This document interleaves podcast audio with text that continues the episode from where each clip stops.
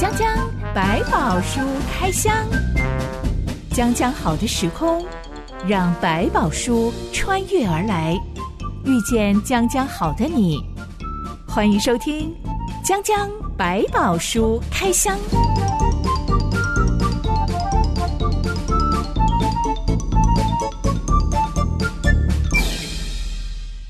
宝书里有白宝，让哲心和下凡哥为你开箱来挖宝。Hello，我是哲心。Hello，下凡哥。今天我们要来开箱一个兄弟戏强的故事。嗯，其实我觉得手足之间的纠纷很难解的一点，就是嗯，通常都是从小累积到大的，对，不是只有这一次的吵架事件那么简单。是，就是什么都累积了很多恩怨啊，搞不清楚到底谁起的头了。我认识呃有一家朋友，他们家有三兄妹，两个哥哥跟一个妹妹。嗯、对，老大跟老三他们从小就不和，嗯、每见面必吵架。然后老二呢，他就拼命扮演调解员，从小调解到大，到现在呢，三兄妹刚刚好都已经年过半百了。嗯，那个老二他终于决定，我不要再调解你们两个之间的纠纷了。对，不关我的事。对，没错。摆烂背后也是一种我。要来为自己设立界限了，不要把事情躺到我身上来，什么都要赖我，而且变搞得里外不是人，然后都是他的错，气更气。对，也就是一个契机，让老大跟老三，你们两个可不可以好好沟通？是，不要再仰赖别人帮你们来做主，帮你们来调解评评理了。对，下巴哥有曾经帮人家调解过手足纠纷吗？比较少，但是我们有试图去做一些说明或调解，好像奇怪，他们就是两个人就是不对盘。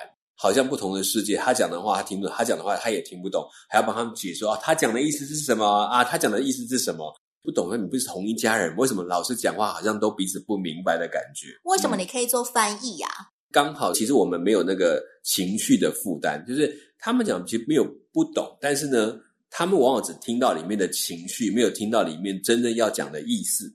只听到你就是故意针对我，对，不能好好讲说请他倒一杯水，而是说你不能帮我倒一杯水吗？就听到里面的就是那个酸气，那个不开心。你又来了，你就是呛我。对，我为什么要帮你倒一杯水？好，这下两个就怪了，所以我们还要去解释这。我就发现说，其实是因为在这个过程当中，因为太多过去累积的恩怨。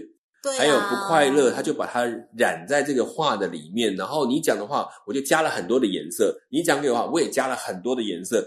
反而不是在听话，是在听里面那个酸呐、啊、不开心啊，或者挑衅啊，就只听到这个东西了。可是像你做中间的调解员，嗯、你并没有参与他们的成长过程，怎么有资格可以帮他们做翻译呢？嗯、他可能还会继续的坚信。他真的就是故意酸我跟呛我的，你不用帮他讲话了。哎，有就有时候朋友还真的变成这样，就是里外不是人，变成是我帮他们忙，就犯我自己变成那个被被骂的那个也会有。那我们有时候是他们可能刚好可能还有一些客气，然后想说啊，人外人在，不要太难看。可能是我们就是要缓和的圆个场，他们就过去了。那回去之后有没有再吵？其实我也不知道。我只是说我现在好像做了这个角色，有没有做得好，自己也不敢说。刚刚好被你遇到了手足冲突，那就啊试着帮忙一下吧，缓和一下吧，圆滑的让事情能不能够转还一下？对，有时候也是让说，你看在外人在的份上，你们就不要太冲了。我们可不可以好好的说？所以有时候也是看在我们这种面子上，就先啊圆过去。那能不能解决问题？我想我还是没有解决那个长期的问题，并没有真的就做到了。之前我以前曾经租过一个房子，嗯，后来我才发现我的房东阿妈，嗯，跟他的哥哥，嗯，两个人之间有非常严重的误解、僵局啊，很辛苦。那其实后来是。我租房子的时候，我出入的时候，旁边邻居告诉我的。啊，我去跟邻居他们在开店做生意，我在买我的宵夜的时候，邻居就问我说：“你住那个地方吗？”嗯、我说：“对呀、啊，怎么了吗？”嗯。老板就说：“我跟你讲，那家人很可怕，圈圈叉叉，圈圈叉叉。”啊，说那个什么修眉吵的啊不得了啊，这个鸡犬不宁，这个邻居就说：“我跟他们一起长大的。嗯”他就快速的帮我恶补了一下我的房东阿妈跟他的哥哥之间的僵局，嗯、其实都来自于他们都觉得父母比较偏袒对方。对，嗯，所以他们就互相搞得很僵，因为他们觉得爸妈做的任何决定一定都是故意亏待我。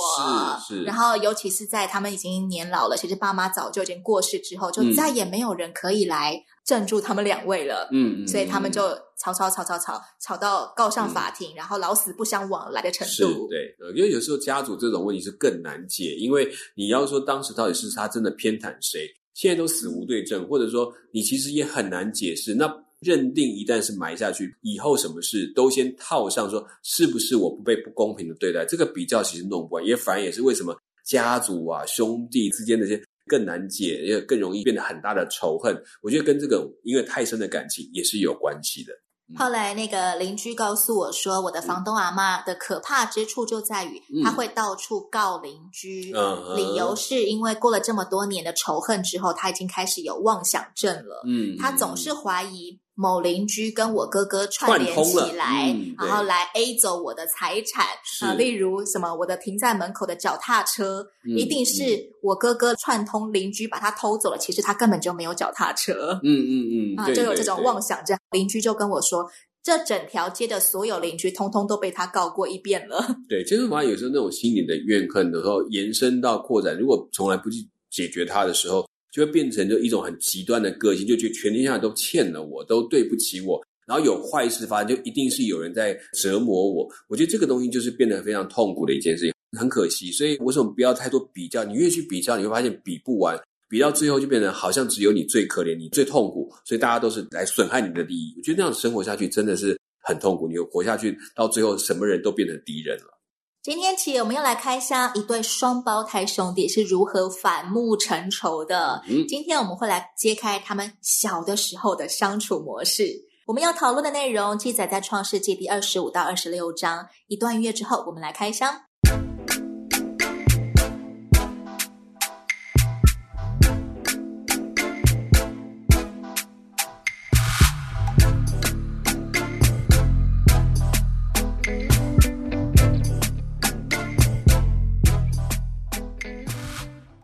说利百加嫁给以撒后，已经过了二十年，终于怀孕了。嗯、但是她一面大着肚子，却一面唉声叹气的说：“我为什么活着呢？”嗯，意思是说我好命苦啊，因为 双胞胎在利百家的肚子里面激烈翻滚，好像在打架一样。嗯、其实圣经的描述是孩子们在他腹中彼此相争。嗯，呃，利百家怎么会知道胎儿是在肚子里面相争打架呢？胎动。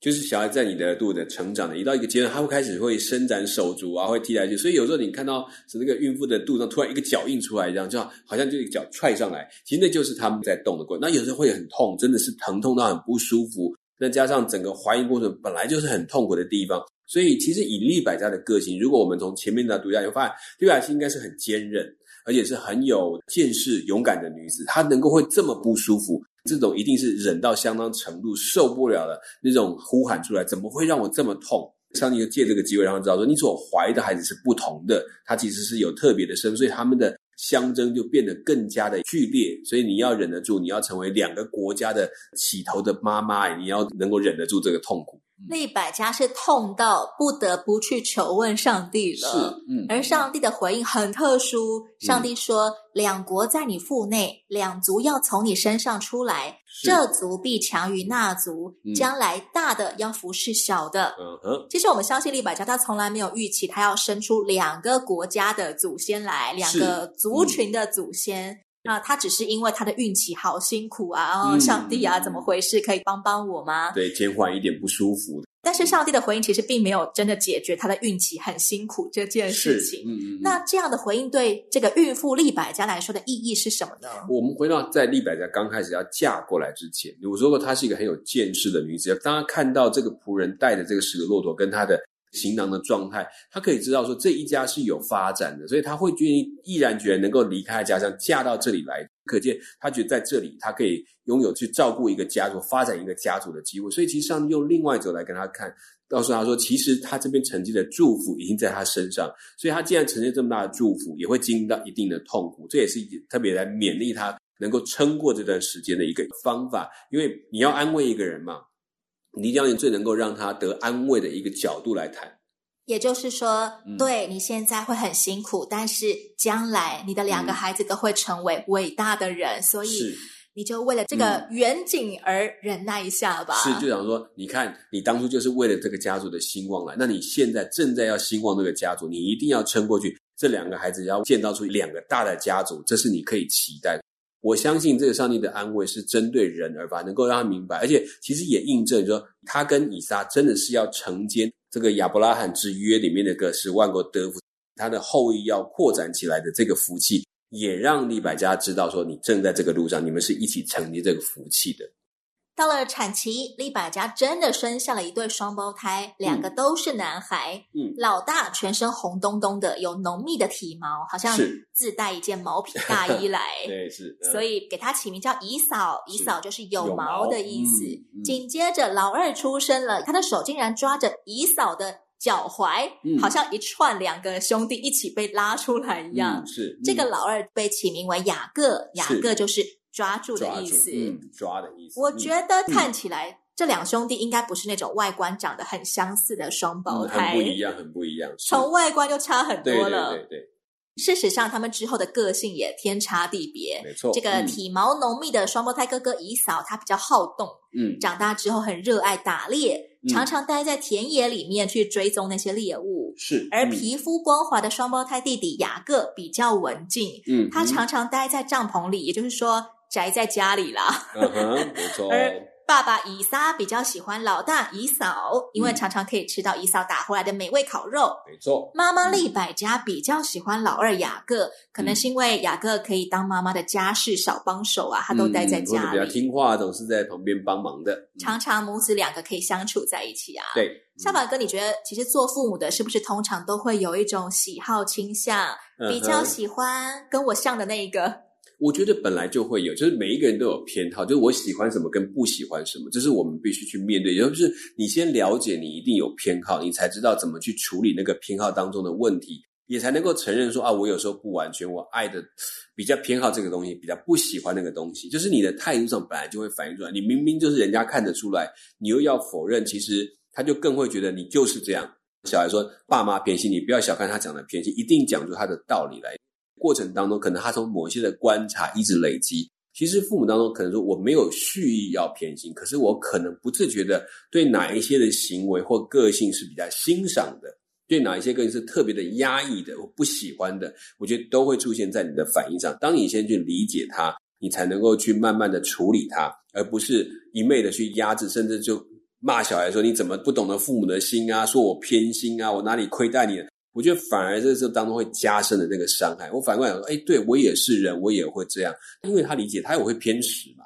小孩子偏食，他也知道说，哦，原来我有偏，所以爸妈有时候也会。但是如果你硬是在压着，反而去抹杀他观察到，可以跟他讨论，我怎么样做会更好。有时候会明白这个状况。他确实在这一家也很明确的，他很自然就会，他会帮我，当然就比较疼他。那一天到晚在那边野来野去的，我也受不了。然后管也管不听，这就可以看出这两者。当然一定会有他的偏好就会存在。那像乙扫这个东西，我们可以多补充来说，关于乙扫这个他的身上的毛，其实，在我们的遗传会有一种叫多毛症。它是有异常的对浓密的体毛，对，如果按照我们后面讲的，他甚至去摸呢羊的皮毛才会觉得是，那这个其实是比较偏向某一种病症，很特别叫做多毛症，它会长得像我们看变成猴子一样，全身都是毛，有这样的人的存在。这样，以扫的体毛浓密的像羊毛一样，对，所以它应该是已经到这个程度，所以它不只是一般的体毛浓厚，它还包括多毛症的状态。其实我还会见到有一些家长做父母的，嗯、他们会偏爱是。跟自己的配偶像的那个孩子，因为当初他们就是爱上的配偶跟我有互补的特质，生了两个小孩刚刚好，一个像我，一个像我配偶，那么本来就不太喜欢自己的个性。的家长就会去喜欢那个哎、嗯，个性跟我配偶像的那个孩子。对，也有人说就是好像比如说男女哦，这个女儿是爸爸的前世情人啊，这种说法，所以就特别的疼爱，然后照顾。那有时候妈妈特别疼爱自己的男孩，就是自己的男生这个部分，因为觉得啊，这是小鲜肉啊，可以呈现出来。我们本来就会有一种偏好的特质，我们一定有自己喜欢欣赏的那一块，这是不可否认的东西。很多人说教养孩子就是一种修炼，嗯，是常常我们会在孩子身上看见自己的倒影，然后我们要去反推回来，嗯，重新去整理我的人生，到底我是不是有哪一些缺憾？我现在正在弥补当中。嗯，其实我并不是真的客观的在管教，我只是想要弥补我自己的童年。嗯，所以很小心这个过程。如果你对自己更了解，你也更懂我是不是在某些地方的教会变得偏差了，或者就按照我的想法以为去做。有一天，以扫打猎回来，他又饿又累。雅各正在煮红豆汤，以扫劈头就说：“我累昏了，求你把这红汤给我喝。”是雅各却要求说：“你今日把长子的名分卖给我吧，也就是你用你长子的名分跟我买这碗红豆汤。”是这个长子的名分是什么东西？在这个家族里面，真正可以承继所有一切的，就是以撒。以扫是他的大儿子，大儿子。第一个传统来讲，所有的遗产里面，他要分得双份。另外，就是这个家族的家长就是他，就是这个家族的管理，真正的管理者是这个长子来负责。那当然，这个角色一旦定下来之后，包括承继了从以撒身上获得的那个上帝的祝福，也会从他身上得着。他可以继续继承这个福气，然后延续这个家业。这个家族会传承他的名字，这个概念是一样。所以，变成说是长子或不是长子，似乎就落差很大。我们可以想象，长子的名分好像一张名片，嗯，名片上面写着头衔，就叫做长子以嫂，像皇太子那样子的地位，嗯，就其他儿子都是不能够撼动的，对，只有他可以继承所有的家产。没错，就是这一脉的继承就一直延续，从他身上必须往下延续，都要记下来这一笔。也就是说，雅各其实一直都在觊觎他哥哥有长子的头衔这件事情喽。嗯，是有可能，看起来他很在乎这件事情。这个又饿又累的以扫很干脆，他就说：“嗯、我将要死，这长子的名分与我有什么益处呢？”啊、嗯呃，因为他觉得他累死了，没差啦，嗯、交换就交换，吃饱再说。嗯、雅各立刻把握机会，其实他真的跟利百加有点像，很会把握机会，就说：“好，你今日对着我起誓吧。”是，这个雅各好有。心机哦，嗯、口头说说不算数，还要求哥哥你现在就给我发誓。对，他们这个家传的，至少跟他们的神明起誓，就是我们的家神是你，至少要跟他面前说，我就是这样决定，好像有个见证人的概念在当中。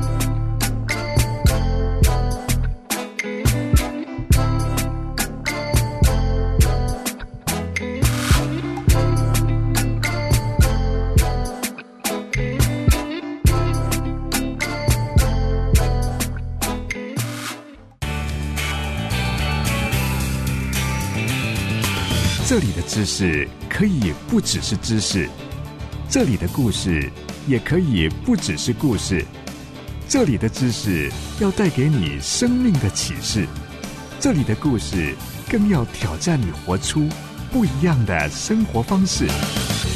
欢迎你继续收听《江江百宝书开箱》。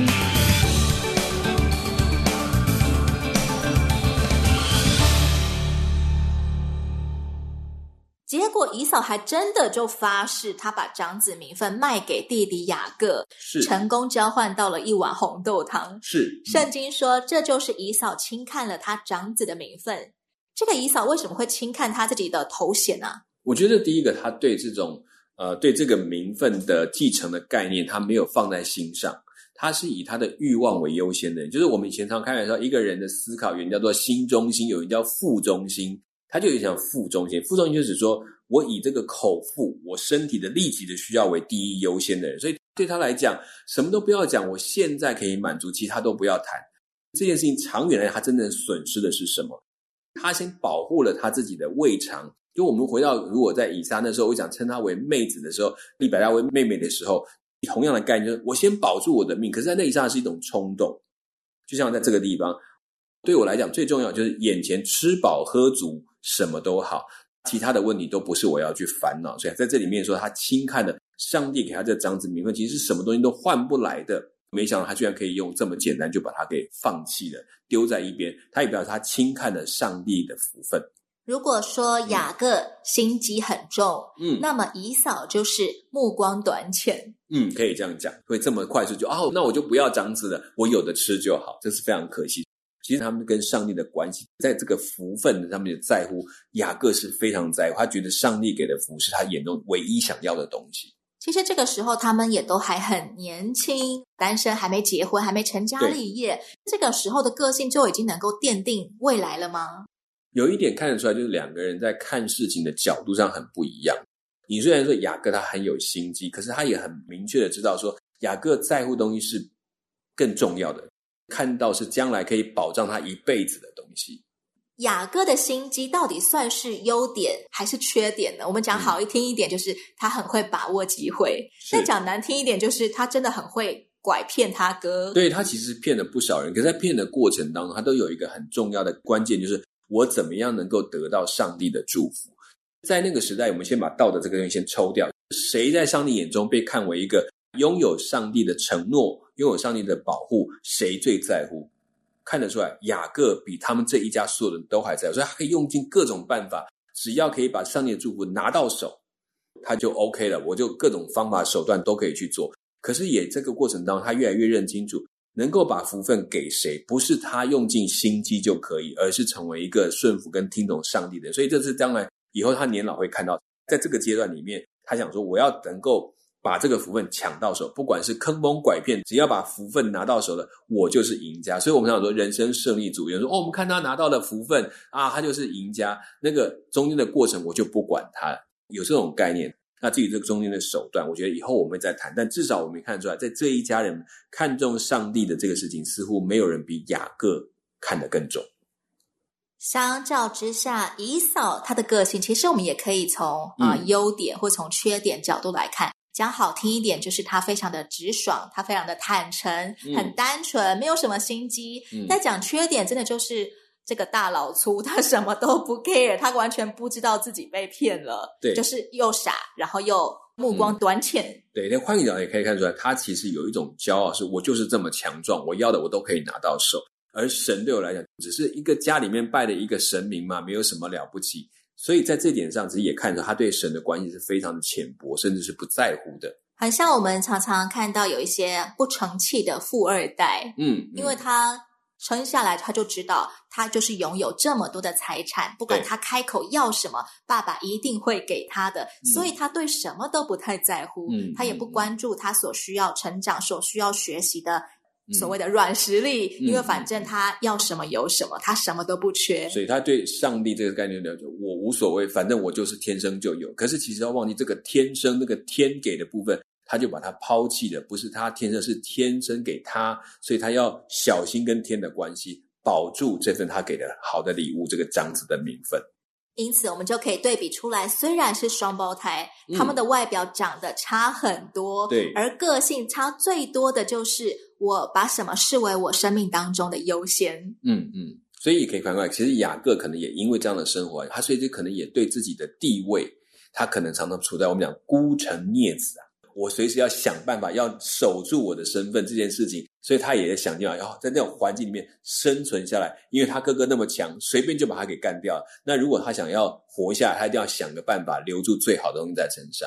其实我有认识生双胞胎的朋友，嗯、是。那我有时候就喜欢问他们说：“哎，你觉得双胞胎跟一次生一个孩子的有没有什么差别？”嗯、他们最常回答我的就是他们很苦恼，双胞胎、嗯。从很小的时候就会互相比较，对，例如、嗯、谁吃饭吃的比较快，然后大人称赞他一句，另外一个就毛起来，我也要吃很快，很快你也要赞美我。他们对于 胜负欲啊、呃、荣誉很有竞争的意识，这个是让爸妈觉得。嗯啊，很头疼啊！比个吃饭速度没有什么意义，我们只是觉得哇，你吃很快，哇，你好棒，你会自己吃饭了。嗯，另外一个就不服气了，嗯，那我也要吃很快，你要赞美我。对，其实就是跟我觉得这种从小需要关爱嘛，就是他们两个在争取关爱的眼神。那只是一个争取的爸妈，一个是争取上帝可以有关爱的眼神，这两者可能稍微略略不同。嗯，好巧不巧的是。嗯爸爸妈妈刚刚好各就是偏心偏爱其中一个，是、嗯，所以好像这个家庭也维持着和平，可以继续下去。但其实表面的平静底下，其实是那个冰层已经开始在分裂了，嗯、关系其实是断裂的。对，因为其实慢慢到后来要就要面对一个是家里的继承的问题。当然，在这个我们知道习俗上是长子，但是在这些家族当中，还是可以由家长来决定继承人到底是谁。以撒一百岁的时候，双胞胎兄弟以扫跟雅各四十岁了。嗯，这个时候的以扫，他娶了两个赫人女子为妻。嗯，我们又再一次想到当初。他们的爷爷亚伯拉罕要给以撒找媳妇儿的时候，非常强调，只能够找我们亲族里的女孩哦，对，绝对不能娶迦南诸民族的女子哦。是，现在以扫却娶了两个赫人女子为妻，嗯，而他们两个还常常使公婆心里愁烦。是，嗯，圣经形容以撒跟利百加心里愁烦，这是怎么回事啊？嗯可能就从红汤这个事情来看，这个红豆汤，他为了一碗红汤把长子的名分卖掉，这个事情就来看，可见他娶这两个妻，根本也就是他想娶就是要娶。路上看到我喜欢，我就去把他们两个娶回来。对，或者说他决定要娶了，这爸妈根本拦不住，也讲不通。对他来讲，照顾好他，让他自己开心是最重要的事情。所以这两个在他们家中。可能也随时造成这种纷争，因为你就这样娶回来的两个人，一定会吵来吵去，彼此的生活也不一样，甚至有很多生活的方法不同。可能这个以扫为了顺着他们，也会让爸妈造成困扰，就每天的这样吵来吵去，家里面也不得安宁。可能照顾的方式也不合乎他们期待的方法，所以这都可能造成父母心里面很烦，就娶了两个他们也不爱的媳妇儿就回来。这个孩子呢，也不太管，也不去限制这两个妻子的做法，所以就会造成家里面的纷争。我想这都是他们困扰的事情，也可以再一次凸显出来这个以嫂她本身的一个性格的特质，急躁啦，只顾眼前啊，可能就在这个地方又再一次的呈现出来。一个会为了要吃红豆汤而卖掉长子继承权的头衔，这样的一个男人。当然一定是外貌主义了，完全没有什么呃门当户对的基础啊，也没有什么互相了解的关系基础啊。我就是看对眼，我就把他们两个娶回来。对，那么娶回来，光是这两个人同时要共侍一夫，可能两个就会争风吃醋的，没错，吵个没完没了。嗯、而且啊、呃，我的我们两个同时有一个丈夫，这个丈夫家里还这么有钱，那么我可能都想要得到呃更多的一分一杯羹照顾啊，或者、呃、怂恿这个丈夫去得更多的利益呀、啊，等等等。嗯、所以。以撒跟利百加真的是烦的要死啊！对，因为这种东西本来就是一个已经住成一家人，就没有办法避开他们之间的争端了。其实很多有钱家庭最难过的那一关，就是家人之间彼此的关系是暗潮汹涌的。嗯，因为其实财产这个东西，财务叫谁拿的多，谁拿的少，有时候就是这一点点就可以吵翻天了。如果要同时很有钱，又能够，嗯，呃，大家彼此相爱，可能会需要哪些关键呢？我觉得这个很难，就是是在这个当中要回到另外一个关键是，他们可能更重视什么？就从小在什么东西，他们是家里面最重要的东西，这必须要有共识。而且从小并不是在过的一种比较性的那个财务的生活，就可能过很平凡人的生活，可能更重要，让他们的家。让这些财物不是在诶我呈现在我的爱的表现上，因为有时候我们的表现就是说，诶哦，我疼你，所以我多给你什么，慢慢变成好像一个象征。我如果拥有更多，表示我拥有更多的爱，这件事情可能就会产生一种错觉。所以我能够获得更多，就是更多的被肯定，我能够满足我的快乐，就不再在乎别人的生活。他对我看不到给更多，他觉得那就是不爱。过程上可能也要小心，在这关系上是很微妙的。所以越是有钱，其实我需要的智慧就更多。